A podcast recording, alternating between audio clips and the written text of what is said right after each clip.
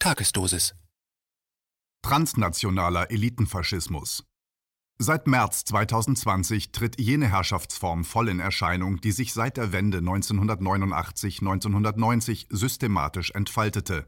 Eine transnational operierende Oligarchenkaste hat die Herrschaft in den westlichen Demokratien übernommen. Ein Kommentar von Ulrich Mies.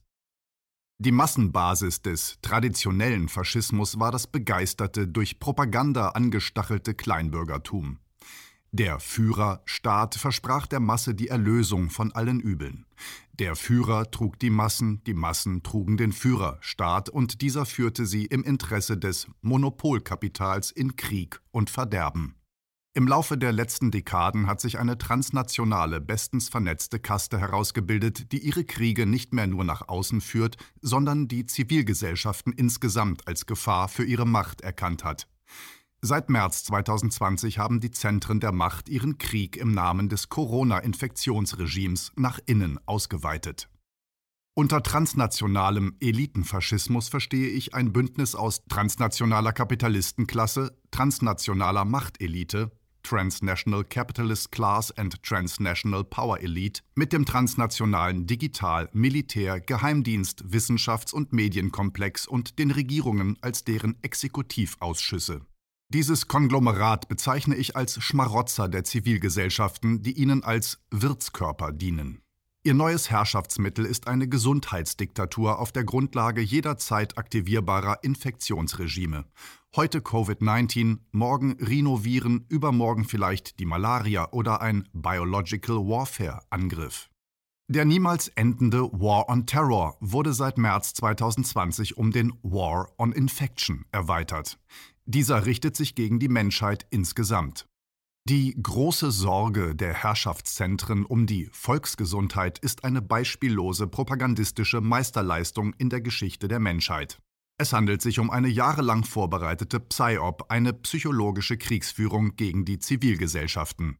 Die Legitimation der westlichen Politik war nach jahrzehntelangen Fehlleistungen der Herrschaftsklicken zum Ende des Jahres 2019 auf dem Nullpunkt. Und diejenigen, die den Planeten, die Menschlichkeit, das Miteinander, den inneren und äußeren Frieden sowie alle positiven Werte der Menschheitsgeschichte ruiniert haben, sollen nun die großen Retter der Menschheit sein? Wie geschichtslos, ahnungslos, naiv und medial gehirngewaschen muss man sein, um den Treibern des globalisierten Katastrophenkapitalismus und den Tätern des angerichteten Desasters nun die große Sorge um die Gesundheit der Völker abzunehmen. Ausnahmezustand als Dauerzustand. Die Massenbasis der Herrschaftszentren ist längst nicht mehr die Gefolgschaft überzeugter Menschen. Ihre neue Gefolgschaft sind die Massen manipulierter, belogener und terrorisierter Menschen im Angst- und Panikmodus. Die mediale Massenverdummung sichert die angstbasierte Gefolgschaft. Jeffrey A. Tucker vom American Institute for Economic Research schreibt in seinem Artikel mit dem Titel When Will the Madness End hierzu Zitat ich bin praktizierender Psychiater, der sich auf Angststörungen, paranoide Wahnvorstellungen und irrationale Angst spezialisiert hat. Ich habe dies bei Einzelpersonen als Spezialist behandelt. Es ist schwer genug, diese Probleme in normalen Zeiten einzudämmen. Was jetzt geschieht, ist eine Ausbreitung dieses ernsten Gesundheitszustandes auf die gesamte Bevölkerung. Es kann mit allem passieren, aber hier sehen wir, wie eine Urangst vor Krankheit in Massenpanik umschlägt. Es scheint fast vorsätzlich zu sein. Es ist tragisch.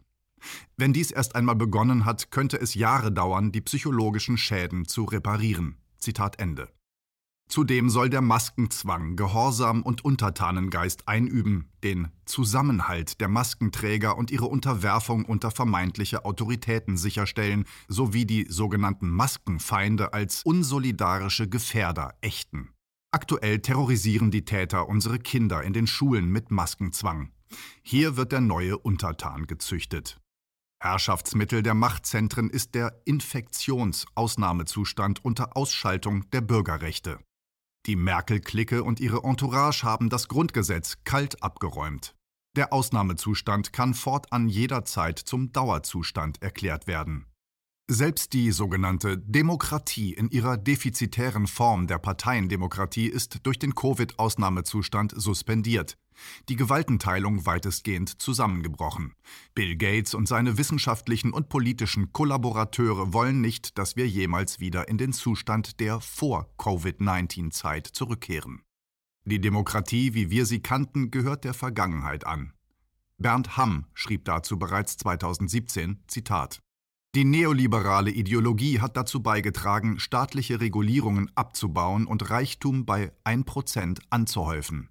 Die Reichen sind in der Lage, einen erheblichen Teil der staatlichen Gesetzgebung zu ihren Gunsten zu beeinflussen.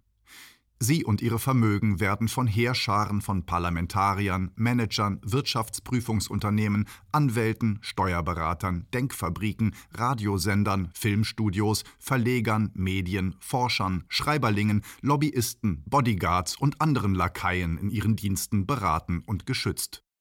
Privateigentum ist das goldene Kalb des Kapitalismus und unregulierter Kapitalismus die Bibel der herrschenden Klasse. Sie können selbst Polizei und Militär in ihrem Interesse mobilisieren. Dafür bleiben der Nationalstaat und seine Regierung wichtige Institutionen. Vor allem aber müssen die Regierungen die Massen unter Kontrolle halten. Dies ist das Ende des Projekts Demokratie und die endgültige Übernahme durch die Plutokratie, ein stiller Staatsstreich. Zitat Ende.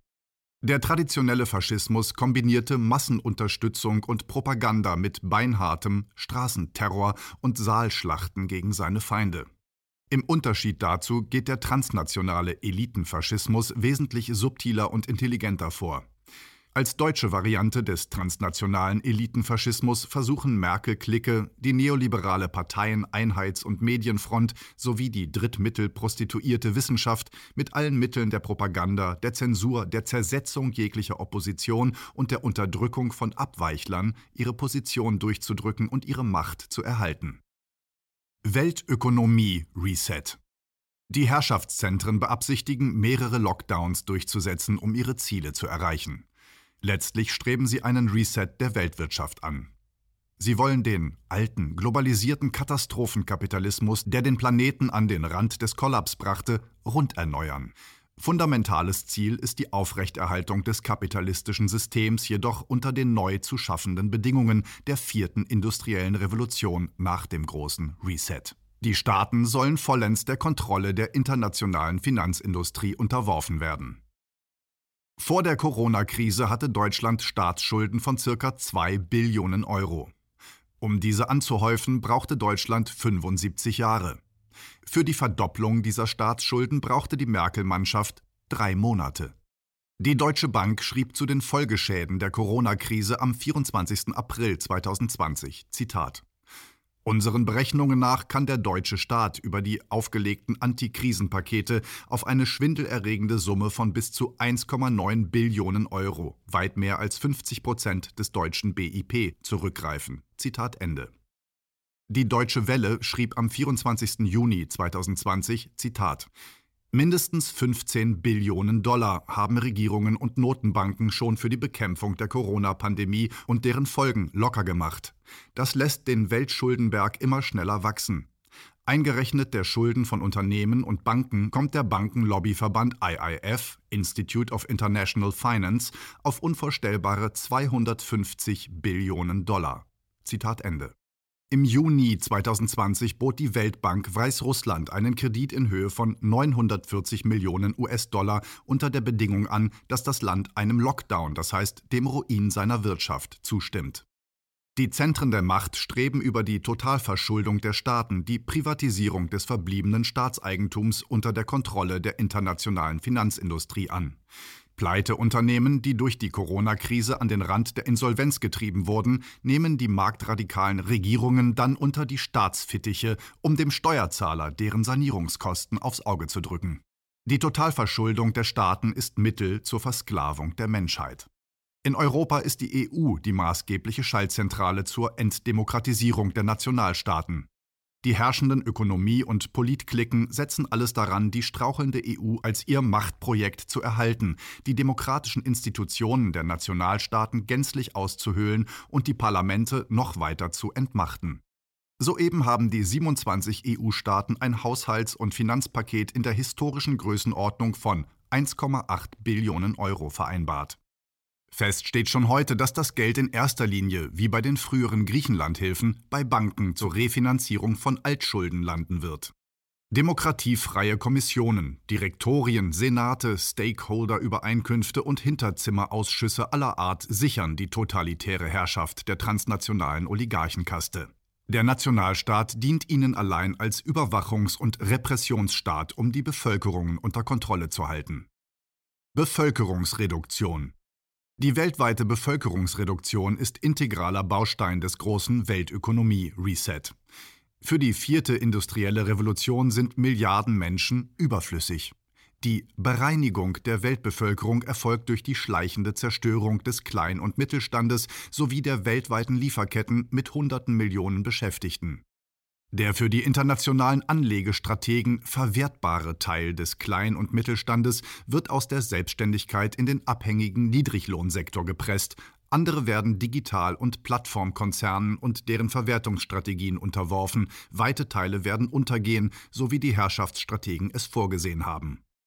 Durch den ersten Lockdown wurden nach Darstellung der Internationalen Arbeitsorganisation bereits 1,6 Milliarden Menschen des sogenannten informellen Sektors arbeitslos, das heißt Menschen ohne geregelte Arbeitsverhältnisse. Die Frage ist, wie viele hundert Millionen Menschen werden durch die ökonomische Existenzvernichtung ihr Leben verlieren? Die Zentren der Macht gehen lächelnd über Millionen von Leichen. Das haben sie durch ihre Kriege allein nach 1989 hinreichend bewiesen. Erster und Zweiter Weltkrieg forderten mehr als 100 Millionen Menschenleben. Kämen durch die gezielte ökonomische Existenzvernichtung nur 10 Prozent der 1,6 Milliarden ums Leben, so wären das 160 Millionen Menschen. Es werden aber sicher mehr sein. Ob die Herrschaftszentren und ihr Aushängeschild Bill Gates über Impfregime auch eine Reduzierung der Weltbevölkerung anstreben, darüber darf trefflich spekuliert werden. Bill und Melinda Gates gebärden sich als die großen Menschheitsretter durch Impfregime. Menschheitsretter sind sie definitiv nicht. Es geht einzig um neue gigantische Geschäftsmodelle für Big Pharma, Big Money und Big Government, die mit allen Mitteln propagandistisch und mit Repression in Szene gesetzt werden. Zitat Impfstoffe sind für Bill Gates eine strategische Philanthropie, die seine zahlreichen Impfstoffgeschäfte versorgt und ihm die diktatorische Kontrolle über die globale Gesundheitspolitik gibt. Zitat Ende. Die vierte industrielle Revolution. Ziele der vierten industriellen Revolution sind die Abschaffung jedweder Demokratie, eine neue geopolitische Ordnung, 5G und die damit verbundene Satellitentechnologie, 5G ist in erster Linie eine Technologie für das Militär, um Kriege auf völlig neuen Grundlagen zu führen. 5G wird installiert und die Folgen für Mensch und Natur werden vollkommen ignoriert. Das Internet of Things. Es geht hier um Technologien einer globalen Infrastruktur der Informationsgesellschaften. Eine bargeldlose Welt. Die Etablierung eines kalten gesellschaftlichen Lebens, sozialer Distanz und totaler biometrischer Kontrolle. Ein Zwangsimpfregime unter Einsatz von Gen- und Nanotechnologie, wobei die Pharmakonzerne jeglicher Haftung enthoben sind. Die Ausweitung der künstlichen Intelligenz in Verbindung mit Post- und Transhumanismus, das heißt die Verschmelzung von Mensch und Maschine. Der Aufbau von sogenannten Smart Cities. Zusammenfassend lässt sich sagen, dass die transnationalen Elitenfaschisten eine New World Order diktatorischer globaler Governance anstreben. Nach dem großen Reset soll die verbliebene Weltbevölkerung in einer neuen Welt leben. Die Zentren der Macht setzen alles daran, dass nach dem Übergang in die vierte industrielle Revolution ihre New World Order irreversibel sein wird. Forderungen für einen Neuanfang. Da die Zentren der Macht die Welt hemmungslos umbauen, darf sich der Widerstand Gedanken machen, wie die Menschheit, in Sonderheit in den westlichen Fassadendemokratien, aus dem aktuellen Morast herausfinden könnte. Hierzu einige Gedanken. Auflösung der politischen Parteien in ihrer bisherigen Form und Funktion. Auflösung der korrumpierenden Lobbykomplexe. Auflösung der Geheimdienste, zumindest deren massive Reduzierung. Reduktion des Militärs auf die Landesverteidigung. Abschaffung der Politikerimmunität. Konfiszierung der Parteienvermögen respektive Politikervermögen bei nachgewiesenen Verfassungs- und Rechtsbrüchen sowie der Schädigung der Allgemeinheit. Verantwortung durch echte Verantwortungsübernahme, das heißt Politikerhaftung. Strafbewährung beim Bruch von Amtseiden. Verfassungsgebende Versammlungen einberufen. Stärkung der direkten Demokratie. Völlige Neukonzeption der Medien, das heißt Unterstellung unter volksdemokratische Kontrolle. Eine neue Politiker- und Politikerinnengeneration muss sich im Leben bewährt haben, muss ethisch-moralischen Grundsätzen der Verfassungs- und Rechtstreue genügen und hierfür vor der Übernahme von öffentlichen Ämtern Rechenschaft ablegen. Dies wäre ein allererster Anfang. Dies war ein Beitrag aus dem Rubicon, Magazin für die kritische Masse.